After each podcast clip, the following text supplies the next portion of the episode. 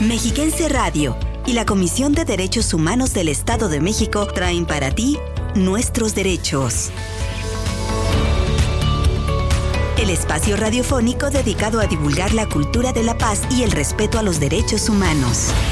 Nuestros derechos. Acompáñanos. Amigas y amigos, muy buenos días. Es un gusto saludarles en nuestros derechos a través de las frecuencias de Mexiquense Radio, 1600 AM en el Valle de Toluca, 1080 AM en el Valle de México, 1250 AM en Tejupilco y 105.5 FM en Atlacomulco. Bienvenidas y bienvenidos.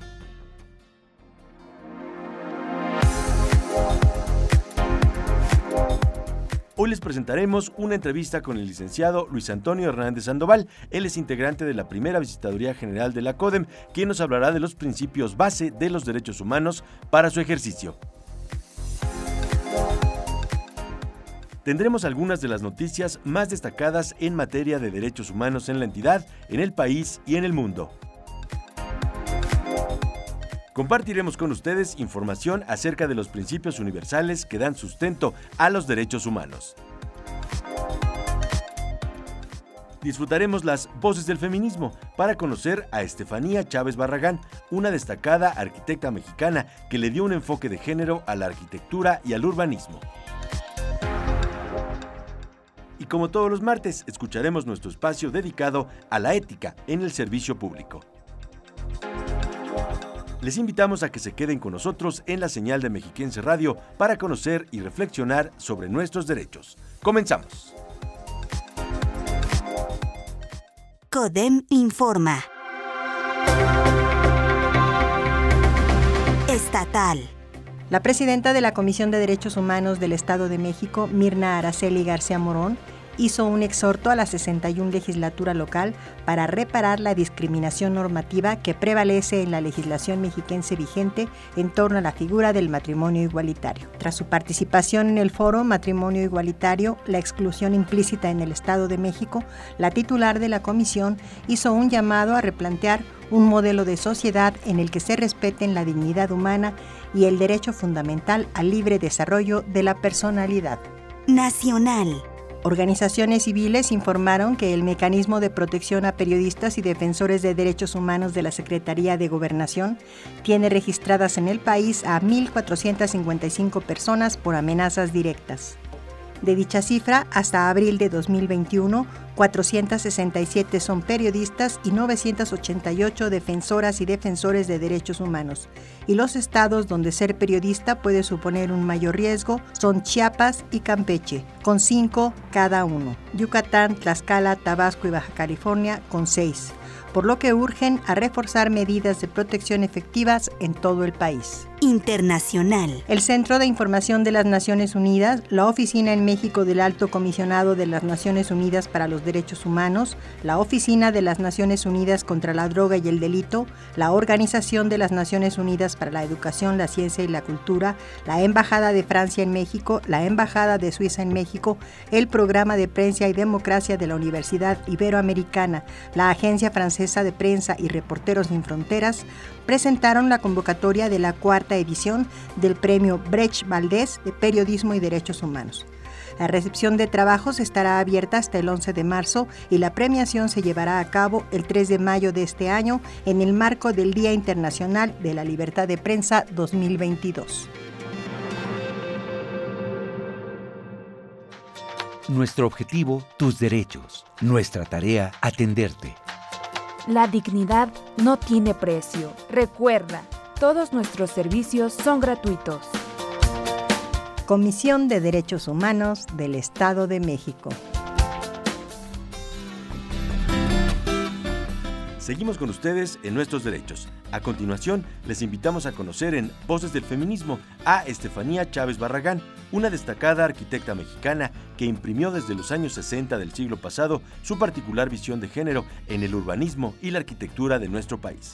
Vamos a conocerla la causa de la mujer sigue vigente. El feminismo también tiene una propuesta. Porque los conflictos que afligen a las mujeres. Las causas feministas son colectivas. Voces del feminismo.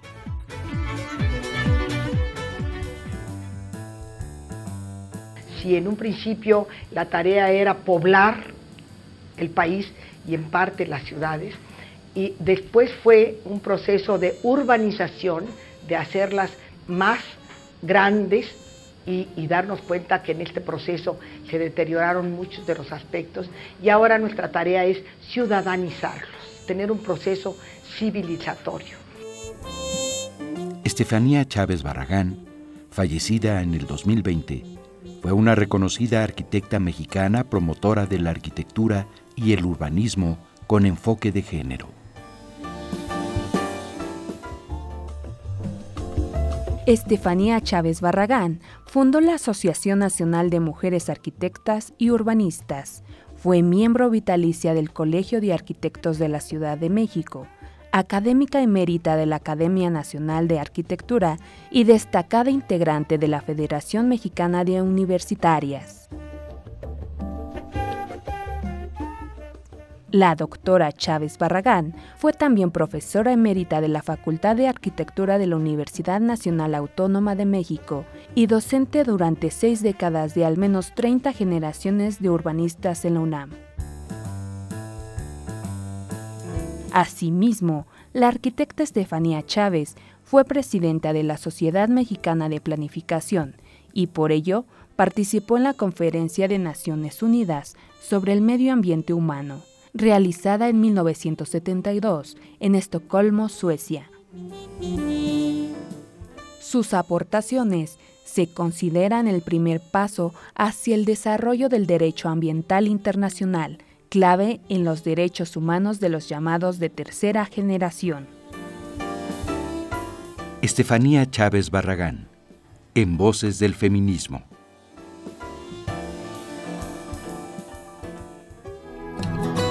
En nuestros derechos continuamos.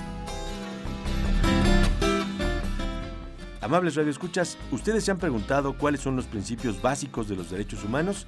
A continuación, compartiremos con ustedes información acerca de los fundamentos y características básicas de estos derechos con los que contamos todas las personas. Escuchemos. La Declaración Universal de Derechos Humanos de 1948 fue el primer documento para la protección de las personas. Es la base de toda legislación internacional en ese ámbito, junto con el Pacto Internacional de Derechos Civiles y Políticos y el Pacto Internacional de Derechos Económicos, Sociales y Culturales, aprobados en 1966, que tienen carácter vinculante para los estados firmantes, para proteger los derechos de las personas.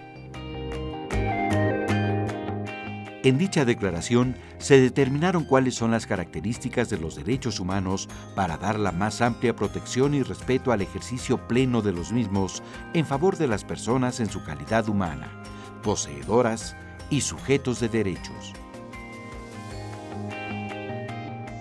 Así quedó establecido que los derechos son universales para todas las personas sin discriminación alguna y se aplican en cualquier parte son interdependientes. La estrecha relación entre derechos o grupo de derechos garantiza que el avance de uno favorece el progreso de los demás. Son indivisibles. Todos merecen la misma atención y tienen la misma vigencia. Y son progresivos, porque una vez conseguido un avance en el ejercicio y la tutela de un derecho humano, ya no se podrá eliminar, limitar ni restringir o dar marcha atrás posteriormente. Con esas características, los derechos humanos se guían por principios fundamentales como la justicia, la igualdad y la dignidad. En todos los tratados, la libertad y la dignidad son considerados como los valores supremos. Para la defensa y protección de los derechos de las personas, la CODEM ofrece servicios en su sede central, en la calle Nicolás San Juan número 113, Colonia Ex Rancho Cuauhtémoc, en Toluca, o bien llamando al 722-236-0560 y 800-999-4000, donde recibirán orientación gratuita y especializada las 24 horas, los 365 días del año. Para saber más de este tema, continúa con nosotros, aquí, en Nuestros Derechos. Di no. Únete en contra de la violencia hacia las mujeres y las niñas. Escucha y apoya a las víctimas de violencia. En la CODEM recibimos quejas, ofrecemos acompañamiento y brindamos orientación y asesoría jurídica especializadas. Llama al 800-999-4000. Dino y únete en contra de la violencia hacia las mujeres. Comisión de Derechos Humanos del Estado de México.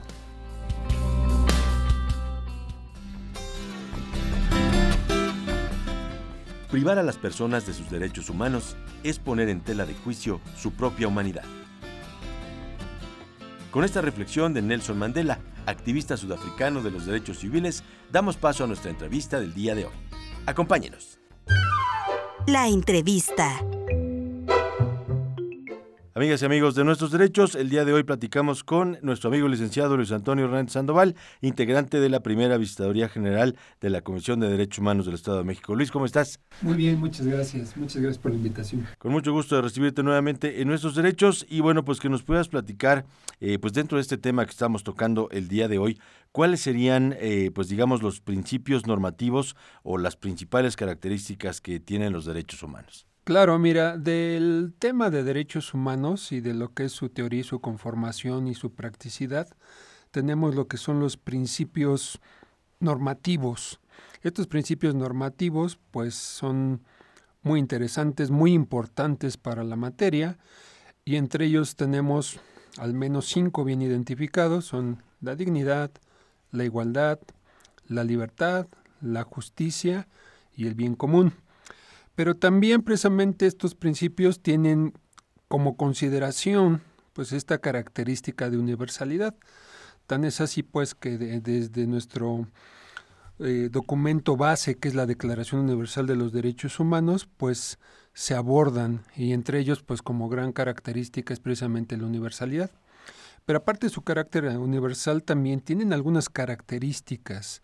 Entre estas principales características que también te comento, pues que están recogidas en la Constitución Política de los Estados Unidos Mexicanos, se encuentran, como ya lo habíamos dicho, la universalidad, la interdependencia, la indivisibilidad y la progresividad. Eh, características que son muy importantes para la vigencia y la consolidación de la cultura del respeto a los derechos humanos. Exacto, hay algunos principios que resultan eh, interesantes como el caso de la universalidad. ¿A qué se refiere este, Luis? Sí, eh, precisamente como una característica de estos principios normativos y de estas características es ese carácter de universalidad. Eh, ¿Qué queremos decir con esto? Los derechos humanos son universales. Eh, ¿Por qué son universales? Porque no son comunes a todos. Es decir, significan lo mismo aquí que en cualquier otra latitud, en cualquier otro país, siempre van a significar exactamente lo mismo. ¿Por qué? Porque son principios válidos eh, de manera general que a todos nos aplican y que a todos nos protegen, nos defienden y que son nuestros. Es por ello que va más allá de una simple concepción eh, particular e incluso más allá de las normas jurídicas o de cualquier otra consideración. ¿Por qué? Porque precisamente el carácter de universalidad es que se aplica a la persona humana y que no va a haber distingo en esa aplicación. Así es, ¿cómo podríamos explicar el principio de indivisibilidad de los derechos humanos y cuál es su importancia también pues para la aplicación y la defensa de los derechos de las personas? Bueno, la indivisibilidad de los derechos humanos, eh, como su nombre lo dice, pareciera pues que es muy obvio, pero sí hay que explicarlo de manera muy simple. Eh, los derechos humanos no se pueden separar, es decir, eh, son consustanciales, están implícitos en las personas y cada uno de nosotros es titular de esos derechos con toda la plenitud. Si nosotros quisiéramos separarlos, podríamos considerar que hay un derecho humano que es más importante que otro, lo cual no es así. Todos los derechos humanos precisamente por eso tienen esta característica, se, se unen unos a otros, siempre hay un derecho que nos lleva a otro derecho humano, su respeto y su garantía siempre está, con, está unida está unida con varios derechos humanos y precisamente por lo mismo no es susceptible como de fragmentarse, es decir, como que de considerarse por partes, sino más bien que siempre se va a considerar de manera integral y se va a considerar de manera integral precisamente para el apoyo a la persona humana, es decir, son derechos que siempre van a estar asistiéndonos y que con cada acto humano pues tenemos un derecho humano, siempre están unidos los derechos humanos. Exacto, todas estas características ayudan mucho en una protección pues más amplia y que se puedan garantizar de una mejor manera los derechos. Así es, así es porque nosotros teniendo precisamente esta concepción eh, completa de los derechos humanos, lo que nos podemos dar cuenta es que los mismos, eh, precisamente por esa característica de que cada, cada, cada situación que enfrenta la persona humana, eh, sobre todo en su sociedad, en su círculo, donde esté, puede estar en la escuela, puede estar en una oficina, puede estar en la calle, siempre conllevan aspectos muy, muy unidos a la dignidad humana, precisamente a sus derechos muy, muy, muy particularmente eh, privados, que incluso, pues como ya lo, dijimos en, en, un inicio, son principios como es la libertad, o sea, precisamente hacer ejercicio de las libertades, eh, considerar la dignidad como un derecho humano, pero también como una parte fundamental de valor de una persona humana. Y precisamente cada uno de los principios y características, pues siempre nos va a remontar y siempre nos va a poner como centro a la persona humana. Entonces de ahí su, su, importancia, de ahí la necesidad de siempre pues estar eh, postulando porque estos derechos sean conocidos y protegidos. Así es, eh, amable auditorio, estamos platicando de los principios de los derechos humanos. No se vayan, continuamos en nuestros derechos tras la siguiente pausa. Conoce tus derechos. Declaración Universal de los Derechos Humanos. Artículo 4. Ser libre de la esclavitud. Nadie estará sometido a esclavitud ni a servidumbre. La esclavitud y la trata de esclavos están prohibidas en todas sus formas. Comisión de Derechos Humanos del Estado de México. Nos acompaña el licenciado Luis Antonio Hernández Sandoval. Él es integrante de la primera visitaría general de la Comisión de Derechos Humanos del Estado de México. Y bueno, pues, eh, licenciado, eh, ¿cómo podríamos referir, eh, añadiendo pues a toda esta concepción de, de, los principios y de las características de los derechos humanos, la progresividad y la interdependencia? sobre todo, pues que nos pudiera también pues compartir algún ejemplo. Bueno, de inicio la progresividad es uno de los puntos fundamentales de los derechos humanos. Eh, ha habido pues muchos intentos por explicar de forma teórica los derechos humanos y hoy en día los principales instrumentos internacionales recogen la idea de la progresividad como el punto medular de los derechos humanos. ¿A qué vamos a ir con la progresividad? Eh, pues nuestros derechos humanos, tanto en su reconocimiento normativo como en su protección y su realización, siempre van avanzando, pero en un sentido creciente. ¿Qué queremos decir con esto? La plenitud y goce de los mismos, una vez conquistada en cualquier derecho, ahorita vamos a poner algunos ejemplos, nunca van a ir en retroceso una vez ganados. Es decir, una vez que se logra una conquista en los derechos humanos, es irreversible. Siempre vamos a aspirar a que de manera puntual y de manera paulatina se sigan protegiendo mejor. Es decir, no puede haber un retroceso con los derechos humanos, eso se, refiere con la progresividad. Eh, como un ejemplo clásico, pues podríamos hablar de la abolición de la esclavitud o la prohibición de la tortura. Una vez que los principales instrumentos normativos han pugnado porque este tipo de prácticas ya no existan, hoy en día no podemos considerar que haya un nuevo sistema, un nuevo régimen, un nuevo orden que vuelva a poner vigentes este tipo de prácticas. ¿Por qué? Pues porque se ha demostrado que eh, en su realización se vulneran derechos humanos. A eso nos, nos referimos con la progresividad. Si ya se protegió de una manera amplia una persona, no podemos ir en retroceso. Es decir, no podríamos considerar que en algún momento va a volver a existir ese tipo de prácticas que vulneran derechos humanos. Eso con respecto al tema de progresividad. El otro tema que es la interdependencia, eh, consideramos que los derechos humanos son un todo, un todo que puede ser complejo, pero está implícitamente interrelacionado. ¿A qué nos referimos con esto? Que la vigencia de cada derecho humano siempre va a depender de la vigencia de su conjunto, es decir, de un conjunto de derechos humanos. Eh, aquí podemos nosotros decir que se comprende y que podemos pensar que bajo ningún supuesto eh, puede existir una libertad sin que haya una obligación, un deber.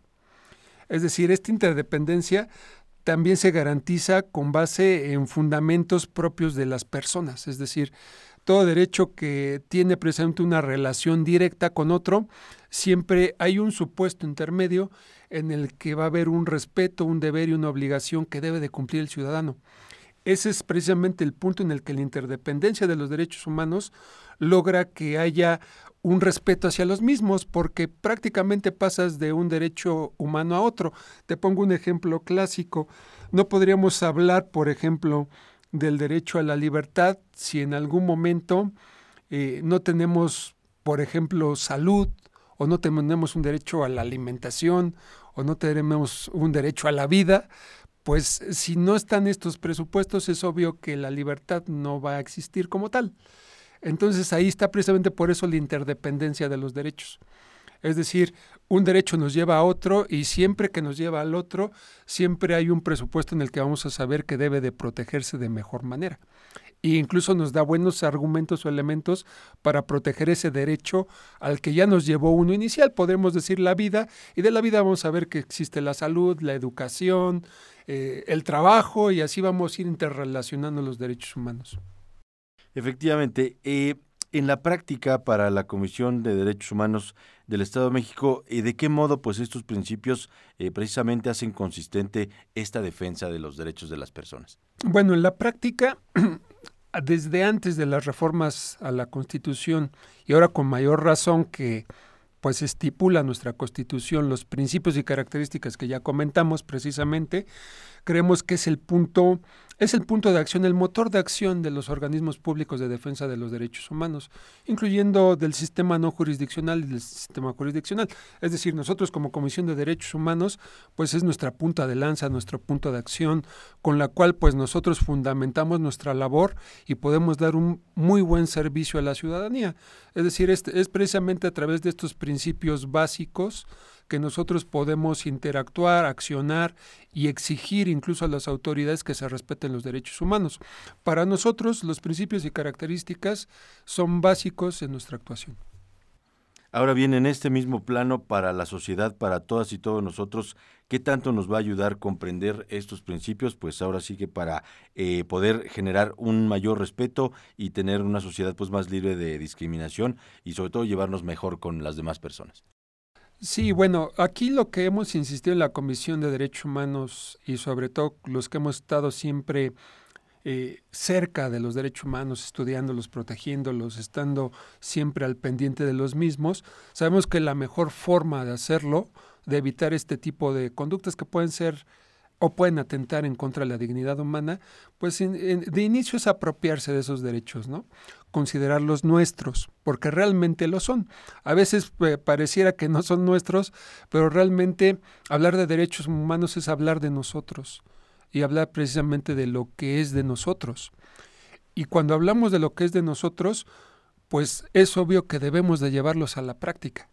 Si los llevamos a la práctica, vamos a construir mejores sociedades, más informadas, más conscientes de las problemáticas que existen y precisamente sobre esa problemática y esa concientización pues nos llevará a reforzar y a consolidar una cultura de respeto, sobre todo a la dignidad, de tratarnos por igual y tratar que precisamente en este concierto pues estemos conviviendo y no solamente conviviendo, sino también eh, interaccionando con nuestro entorno de la mejor forma. Es la voz del licenciado Luis Antonio Hernández Sandoval. Él es integrante de la primera visitaduría general de la Comisión de Derechos Humanos. Eh, Luis, ¿algo más que quieras agregar para nuestro auditorio? Con mucho gusto. Nosotros a nuestros escuchantes, a nuestros oyentes, pues les pedimos que se acerquen a la comisión si así lo consideran necesario. Nosotros estamos aquí para apoyarles, para servirles. Eh, en ese acercamiento, pues seguramente habrá desde una asesoría, a lo mejor tienen alguna problemática que, quieran plantear y que pues ustedes consideren que está relacionada con derechos humanos. Acérquense a la comisión. Esta Casa de las Libertades siempre los va a apoyar, siempre les va a tener pues alguna, alguna referencia muy puntual y muy buena para poder apoyarles, sobre todo en este sentido, ¿no? De proteger derechos humanos. Muchas gracias. Continuamos en nuestros derechos. En el Estado de México estamos en semáforo amarillo. Es tiempo de avanzar con seguridad. Debemos seguir manteniendo las medidas de higiene y prevención contra la COVID-19. No bajes la guardia. Si te cuidas tú, nos cuidas a todos. Estamos de regreso. Muchas gracias por continuar con nosotros. Les invito a escuchar nuestra sección de ética en el servicio público. Cooperación, disciplina, respeto, integridad, ética en el servicio público. Código de conducta. En palabras del filósofo y científico prusiano Immanuel Kant, todos somos iguales ante el deber moral. La finalidad de la ética en el servicio público es el bien común. En la Comisión de Derechos Humanos del Estado de México se mantiene la capacitación constante en materia de ética e integridad de las personas servidoras públicas para una mejor atención, protección y defensa de los derechos de las personas en el Estado de México. Ética en el servicio público.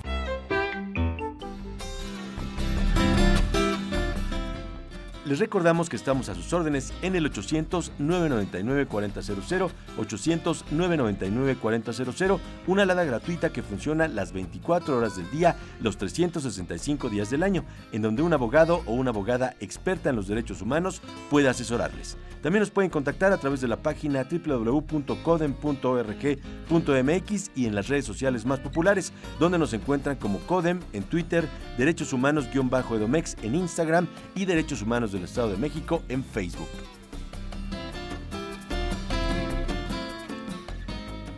Nos acercamos al final de este espacio, pero no queremos despedirnos sin recordarles la importancia de seguir atendiendo las recomendaciones para evitar contagios de COVID y de otras enfermedades. Sigue siendo una medida de prevención muy valiosa usar el cubrebocas de manera correcta, llevar a cabo todas las medidas sanitarias como el lavado de manos y el uso de gel, así como evitar los lugares o eventos concurridos. Recordemos que es la salud de todas y todos. Muchas gracias por el favor de su atención. Agradecemos a la presidenta de la CODEM, Mirna Araceli García Morón, las facilidades otorgadas para la realización de este programa. A nombre de quienes hacen posible este espacio, Raúl Cruz en la producción, Celeste Ramírez en la coordinación general, Elizabeth Zúñiga en los guiones y nuestras compañeras y compañeros de Mexiquense Radio, soy su servidor Mauricio Hernández. Muchas gracias. Nos escuchamos la próxima semana.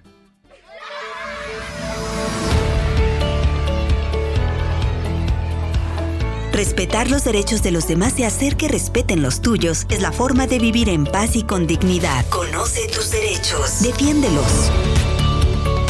Y no te pierdas la próxima emisión de Nuestros Derechos.